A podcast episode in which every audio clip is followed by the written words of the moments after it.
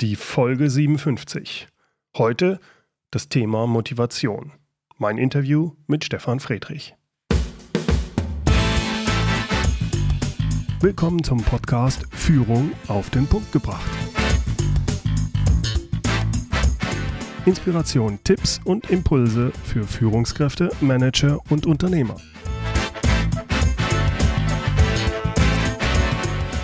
Guten Tag und herzlich willkommen. Mein Name ist Bernd Gerob. Ich bin Geschäftsführer-Coach und Führungstrainer in Aachen. Motivation, Ziele und Erfolg sind Themen, mit denen sich jede Führungskraft beschäftigen sollte. Jeder sollte sich mit Fragen beschäftigen wie, kann ich als Chef mit Bonuszahlungen motivieren? Wenn ja, wen? Welche Ziele sind für Mitarbeiter wirklich motivierend? Sind Ziele überhaupt motivierend?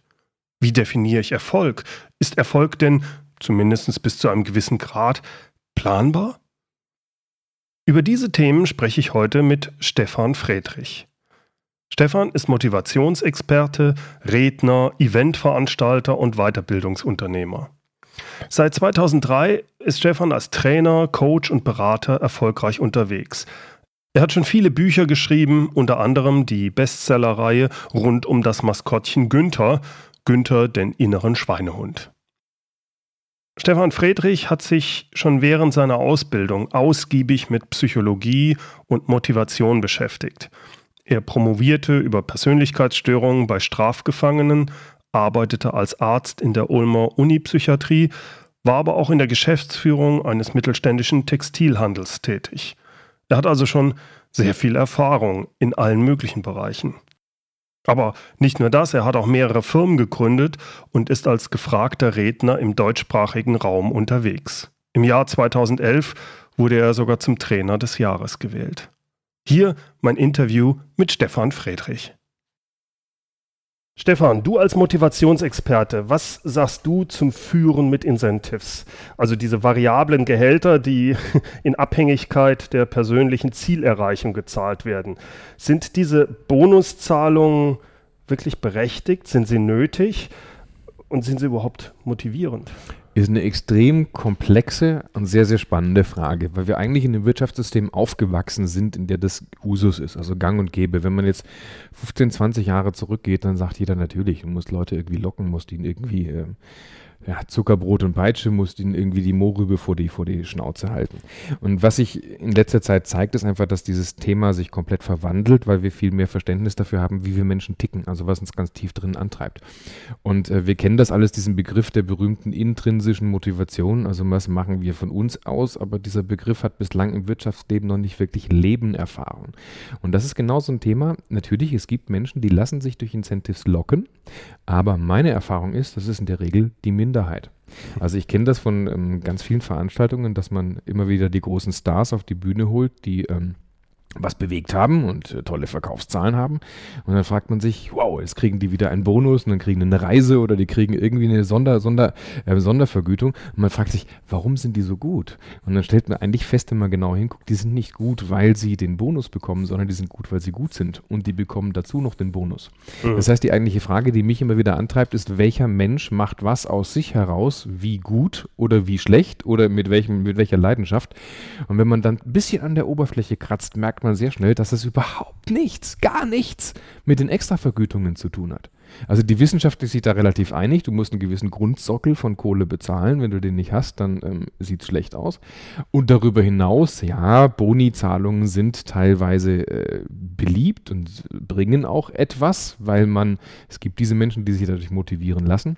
Aber bei der Mehrzahl der Leute bringt es nichts weil die Mehrzahl der Leute einfach nur ein gewisses Arbeitsfeld haben möchte, Aufgaben haben möchte, gib mir das und das und diese Aufgaben von sich aus eigenmotiviert mit Leben erfüllen. Und äh, insofern, wir, wir schlittern hier gerade in einen Paradigmenwechsel hinein. Ja, ein Unternehmer beispielsweise, der macht Dinge auch, um Geld zu verdienen. Wenn ich aber auch hier an der Oberfläche kratze, unternimmt er gerne Dinge, deswegen ist er Unternehmer. Ja. Mhm. Jemand, der ähm, ein, ein, externer Berater ist, ist ein Spezialist in dem Thema, macht vielleicht auch Gewinnmaximierung etc. Also er geht natürlich auch ähm, mittelbar dem Geld hinterher. Aber das Unmittelbare ist immer, er muss sich um den Kunden kümmern, muss sich um seine Projekte kümmern. Und das Gleiche zieht sich eigentlich wie ein roter Faden durch die Wirtschaft. Also wir machen die Dinge nicht, um Belohnungen zu kriegen, sondern wir machen sie aus uns heraus. Infolgedessen mhm. geht ganz vieles von dem, was wir da mit der Muttermilch aufgesogen haben, geht mittlerweile ins Leere. Es war doch eigentlich erschreckend, wenn man sich anschaut, dass es im Umfeld, in unserem Unternehmensumfeld überhaupt noch nicht umgesetzt wird, gerade in den großen Konzernen äh, obwohl es seit 20, 30 Jahren von der Wissenschaft, von der Psychologie her eigentlich schon ganz eindeutig ist, oder? Weil natürlich diejenigen, die oben sind in diesem System, eben gewohnt sind, in diesem System zu denken. Und das ist klar, dass man eben von, von Generation zu Generation, solche Dinge müssen sich auswachsen, dass man von Generation zu Generation eben so tickt, wie einem das die vorherige irgendwie beigebracht hat oder in den Strukturen agiert, die da eben da sind. Und das führt natürlich langfristig auch zu so Dingen, die eigentlich eher an Suchtmechanismen erinnern. Also ich mache Dinge, weil ich dafür Kohle kriege, Wege nicht, weil sie sinnvoll sind. Ja. Eigentlich muss ich mich aber ständig fragen, was bringt dem Kunden was? Was möchte der wirklich haben? Welche, welche, ähm, welche, welche, welchen Nutzen vermittle ich etc.? Bin ich für meinen anderen da, für mein Gegenüber? Ja, also wenn ich jetzt einen Verkaufsleitfaden habe am Telefon beispielsweise und ich ticke so nach dem Motto anhauen, umhauen, abhauen und ich habe einfach nur so einen klaren Faden, im, der das Ziel hat, den Kunden zu etwas zu verkaufen, merke ich nicht, dass bei vielen Kunden vielleicht das Beratungsgespräch im Vordergrund steht oder mhm. erstmal eine Beziehung zum Kunden aufzubauen. Also wenn ich so klar diese, diese Zahlenfokussierung habe, dann habe ich ganz viele Streuverluste. Mhm. Ja, ich finde es auch immer spannend zu sehen, dass die Bundeskanzlerin ja zum Beispiel keine variablen Zielanteile hat, während ein DAX-Vorstand das haben muss. Das finde ich schon erstaunlich. Aber gut. Ich denke auch, wenn der, der DAX-Vorstand ist natürlich so eine, ähm, eine ganz andere Dimension jetzt nochmal. Aber wenn ich mal an den normalen Manager, den normalen Menschen im ganz normalen, breiten Mittelbau unserer Gesellschaft äh, denke, und ich versuche den ganz normalen Verkäufer. Da gibt es natürlich den Verkäufertypus, der es cool findet, der klasse, der gerne Zahlen erreicht, der zielstrebig ist. Aber es ist halt, wenn man immer die Gruppe anguckt, ist das eben irgendwie immer die Minderheit. Also es gibt mhm. immer diesen Mittelbau, der sagt, Leute, lasst mich doch einfach mal in Ruhe meine Arbeit machen. Mhm. Und meistens ist das dann ganz gut, wenn man den das machen lässt. Mhm. Wenn es um Führungskräfte geht, worauf sollten die deiner Ansicht nach achten, wenn es um Ziele geht? Also welche Art von Zielen sind eigentlich für die Mitarbeiter motivierend und welche nicht? Und äh, sind Ziele überhaupt motivierend? Ist auch eine spannende Frage, denn ähm, die, die hat mehrere Ebenen. Also würde ich jetzt im klassischen Sinne antworten, dann ist das, was wir alle gehört haben, Smart-Formel, spezifisch messbar, angemessen, realistisch terminiert und sowas. Und wir müssen mit Zielen äh, führen, weil erst wenn man etwas als Ziel definiert hat, dann ist das real und dann können sich Menschen daran orientieren und so weiter. Ich denke, das kennen wir. Ich glaube, auch hier findet ein Paradigmenwechsel statt. Also mein persönliches Modell ist das eines Kompass mit drei Kompassnadeln. Die Kompassnadel Nummer eins, das ist das mit Zielen, also dass ich ich ein gewisses Ziel habe und dieses Ziel ähm, versuche zu erreichen. Aber ähm, ich stelle fest, dass ganz viele Menschen eben ihre Ziele nicht erreichen. Und wenn man sie fragt, wie assoziiert bist du mit den Zielen, kannst du mhm. dich wirklich mit denen identifizieren, sagen viele Leute, nö, eigentlich will ich das gar nicht. Eigentlich habe ich keine Lust. So, das heißt, wenn ich mir so eine Kompassnadel Nummer eins vorstelle mit Ziele, die geht in irgendeine Richtung, aber das, was letztlich darüber entscheidet, ob ich die Ziele erreiche, ist die Kompassnadel Nummer zwei. Ja. Und das ist der Weg. Das ist okay. das, was ich jeden Tag mache. Und Menschen, die ihre Ziele nicht erreichen, gehen in der Regel einen anderen Weg in eine andere Richtung als die, die ihre Kompassnadel äh, zeigt. Ja? Also mhm. ist eigentlich logisch. Habe ich, hab ich Ziel 5 Kilo abnehmen, muss ich eben, was weiß ich, ein bisschen mehr Salat essen, mehr Wasser trinken, mich mehr bewegen. Und wenn ich die 5 Kilo nicht abnehmen, abgenommen kriege, dann mache ich es halt nicht. Dann mhm. habe ich kein Problem, dann habe ich vielleicht selbst ein Problem mit den Zielen.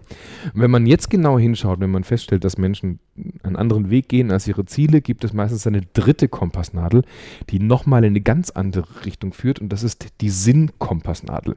Wir Menschen müssen einen Sinn sehen bei dem, was wir tun.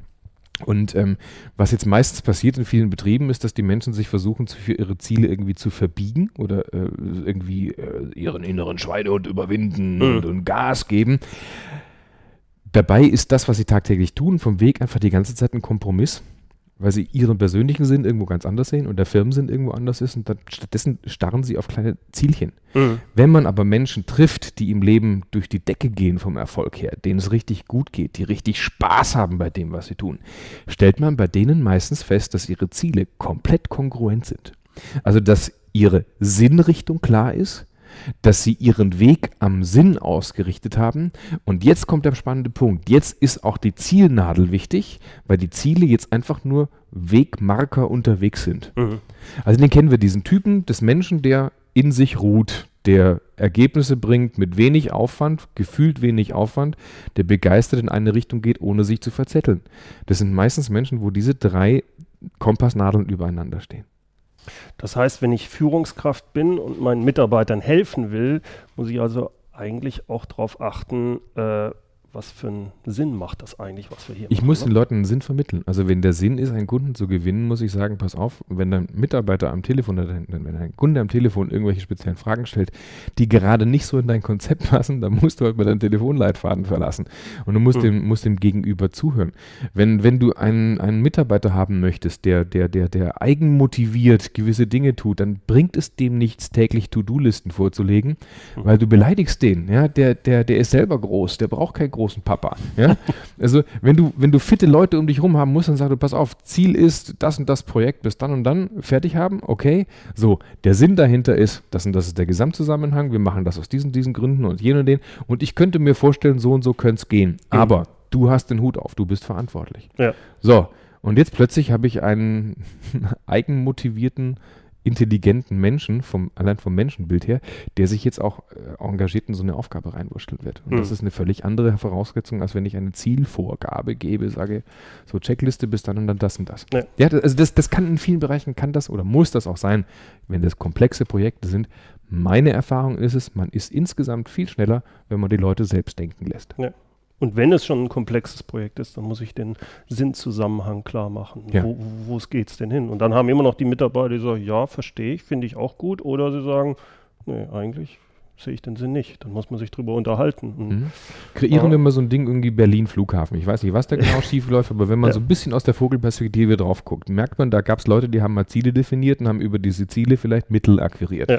So, die Mittel fließen. Das heißt, der eigentliche Sinn geht schon mal in eine völlig andere Richtung, nämlich, dass ganz viele Leute quasi von Staatswegen Kohle einstreichen. Also mhm. so, jetzt muss ich schon hier mal gar keine Ziele mehr erreichen, weil die Kohle fließt sowieso. Da, ja. Also kann die Wegkompassnadel eigentlich in alle Richtungen durch die Gegend flattern und äh, man hat überhaupt keine Probleme, weil alle Beteiligten letztlich in einer bequemen Pattsituation sitzen, die niemanden irgendwie voranbringt. Mhm. Und das ist das, worunter auch ganz viele Betriebe leiden, dass sie auch intern, naja, wieso, ich kriege doch mein Gehalt oder ja, mhm. äh, passt doch alles. Äh, also ich, ich, ich muss eigentlich als Unternehmer oder als Chef, als Führungskraft immer in die Vogelperspektive gehen und sagen, wo ist der Sinn einer Aufgabe? Mhm.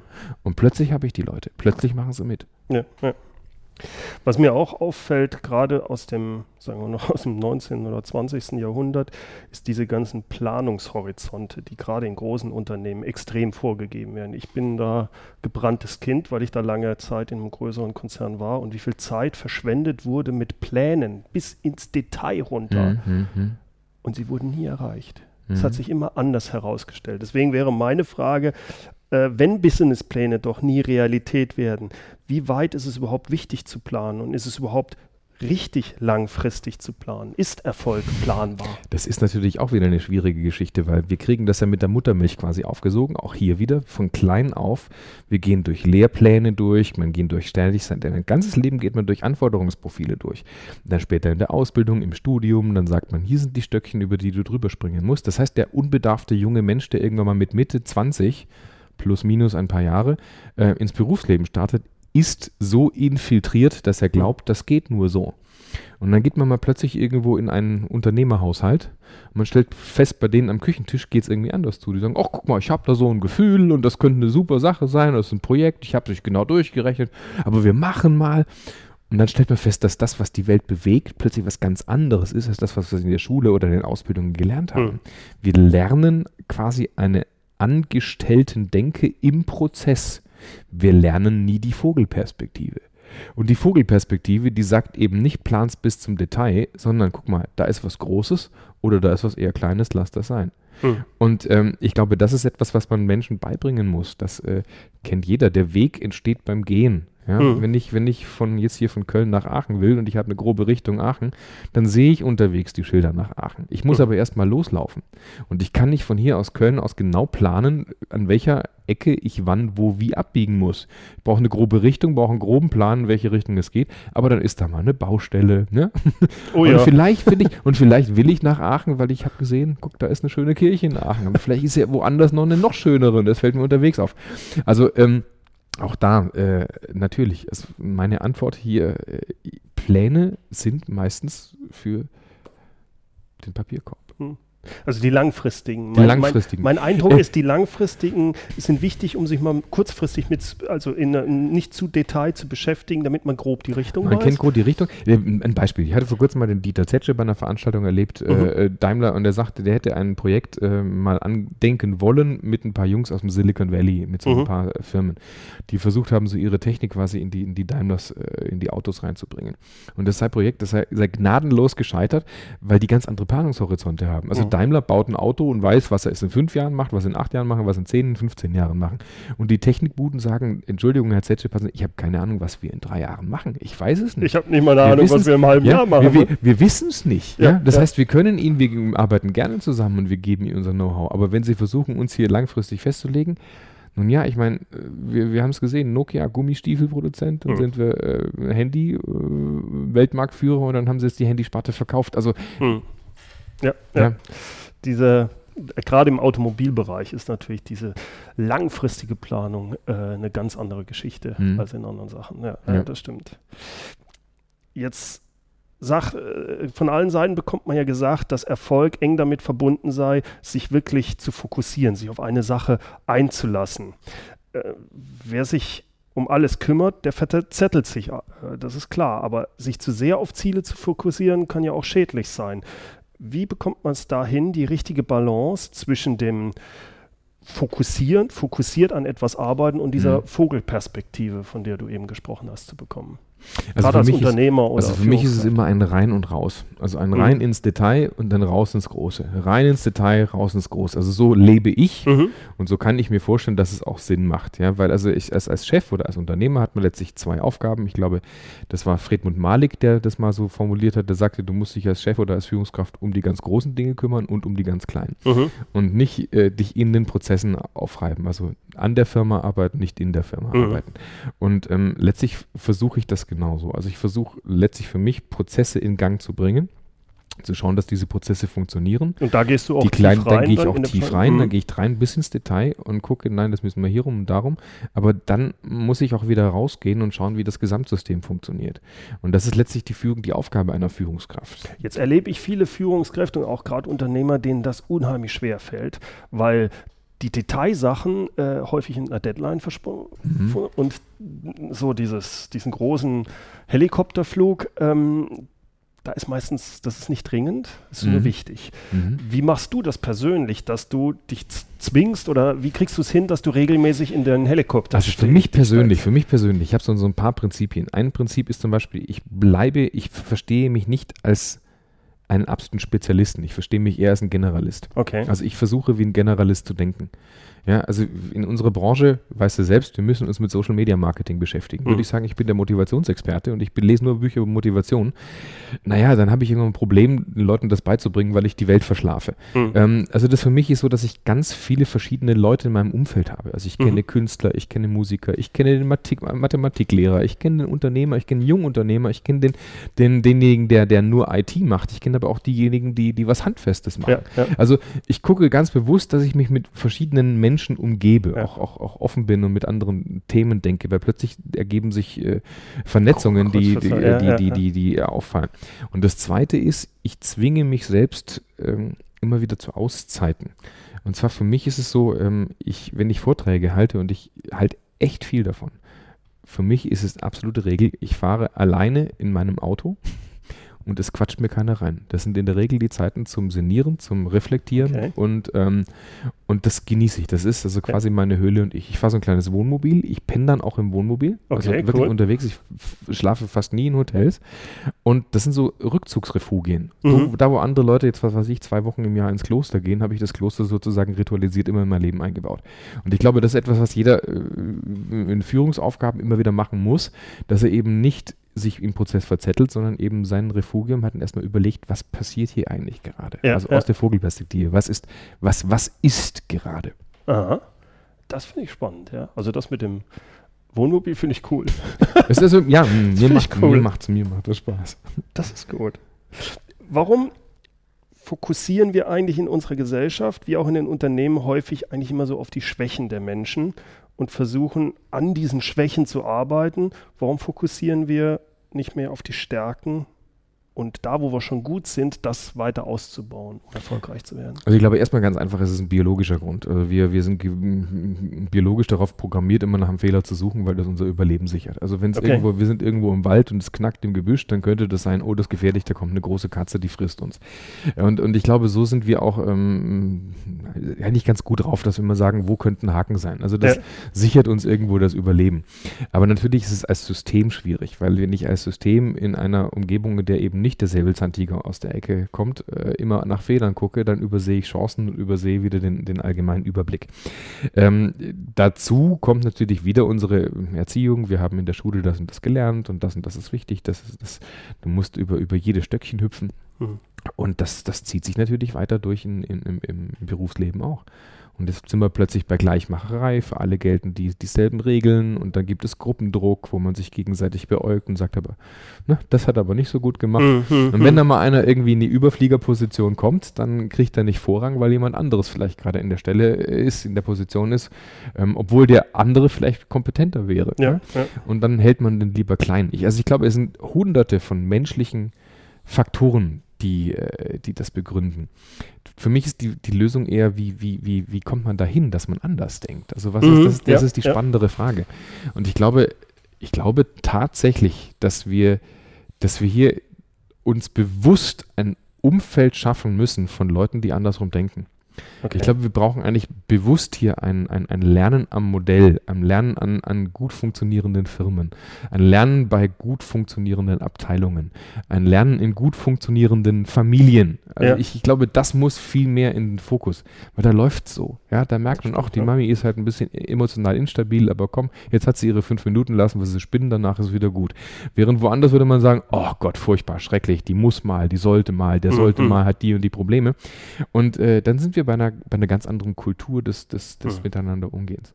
Also ich versuche es bei mir im Team auch so zu machen, dass wir strikt stärkenorientiert gucken. Mhm. Und wenn ich eine Stelle habe und ich stelle gerade vor kurzem eine neue Mitarbeiterin eingestellt, die sollte sich um, um EDV-Dinge kümmern oder um administrative Sachen mit dem Computer und wir stellten fest, sie ist dabei nicht so gut, aber die hatte plötzlich tierisch Lust, mit dem Kunden zu telefonieren mhm. und haben wir mal getestet. Das macht die super.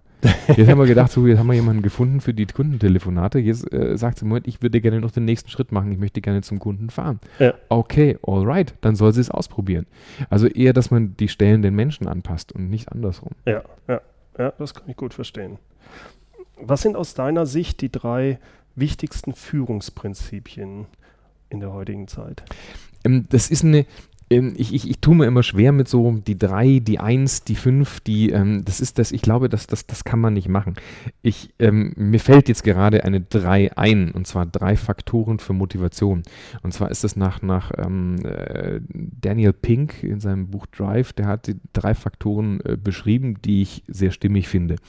Und wenn man das eben irgendwie auf den Führungsalltag übertragt, dann würde ich das vielleicht mhm. so beantworten. Faktor Nummer eins ist Mastery. Wir Menschen, wir streben danach besser zu werden.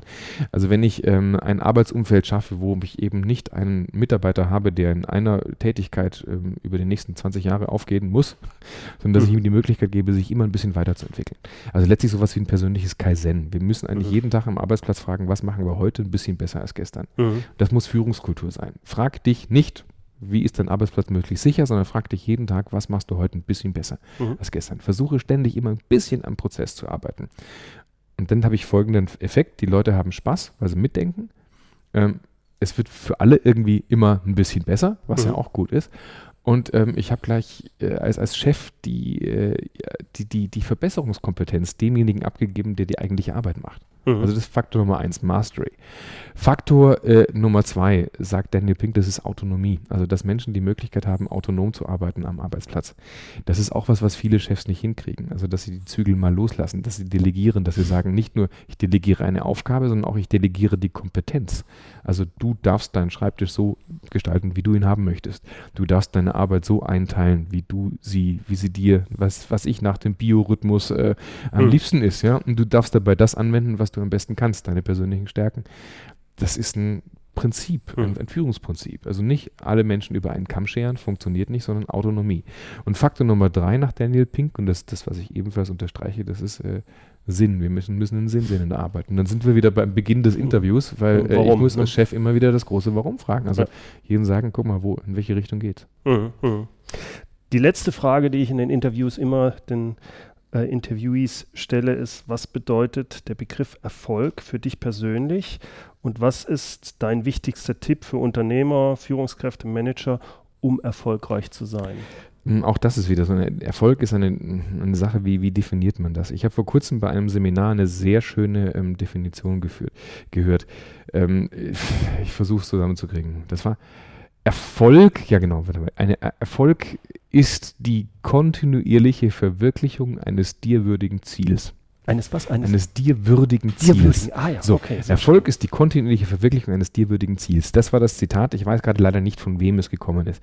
Und weil ich aber das Ziel jetzt nicht so besonders ähm, spannend finde als erstrebenswert, weil es eher um die Art des Seins geht, würde ich das ein bisschen abwenden und sagen, würde sagen, Erfolg ist die kontinuierliche, ähm, nicht Verwirklichung, sondern kontinuierliches unterwegs sein auf, deinem, auf einem dir würdigen Weg. Also Erfolg ja. ist ein kontinuierliches Gehen auf einem dir würdigen Weg. Ich glaube, das ist äh, einen dir würdigen, von dir als sinnvoll empfundenen Weg.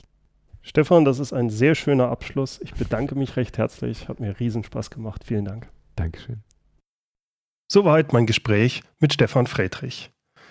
Mehr Informationen und auch die Links zu seiner Webseite und auch zu seinem interessanten Podcast finden Sie in den Show Notes unter mehr-führen.de Podcast 057. Führen mit UE. Aber das wissen Sie ja schon. Dort gibt es auch den Link und weitere Informationen zu seiner spannenden Eventreihe und Internetplattform Gedankentanken. Das ist eine Infotainment-Plattform, bestehend aus kurzweiligen Vortragsvideos, Rednernächten, Kongressen und einer Online-Akademie. Ich habe im Dezember letzten Jahres die Gedankentanken Rednernacht in Köln besucht und ich war begeistert. In kurzen 20-minütigen Vorträgen vermitteln dort Experten Wissen und Ideen. All das ist aber auf den Punkt komprimiert und wird sehr unterhaltsam vorgestellt. Mir hat das großen Spaß gemacht, dort dabei zu sein und zuzuhören. Schauen Sie mal rein unter gedankentanken.com. Dort gibt es auch die Gedankentanken Akademie mit Führungskräftetrainings. Stefan Friedrich hat, wie ich finde, da was richtig Tolles auf die Beine gestellt.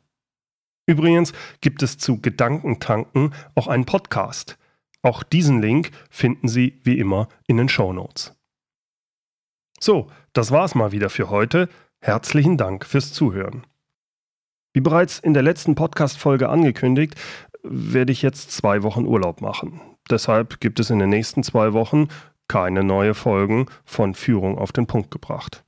Aber am 30.07.2014, da bin ich dann wieder da und dann gibt es ein spannendes Interview mit dem Projektmanagement-Experten Stefan Hagen zum Thema integriertes Projektmanagement.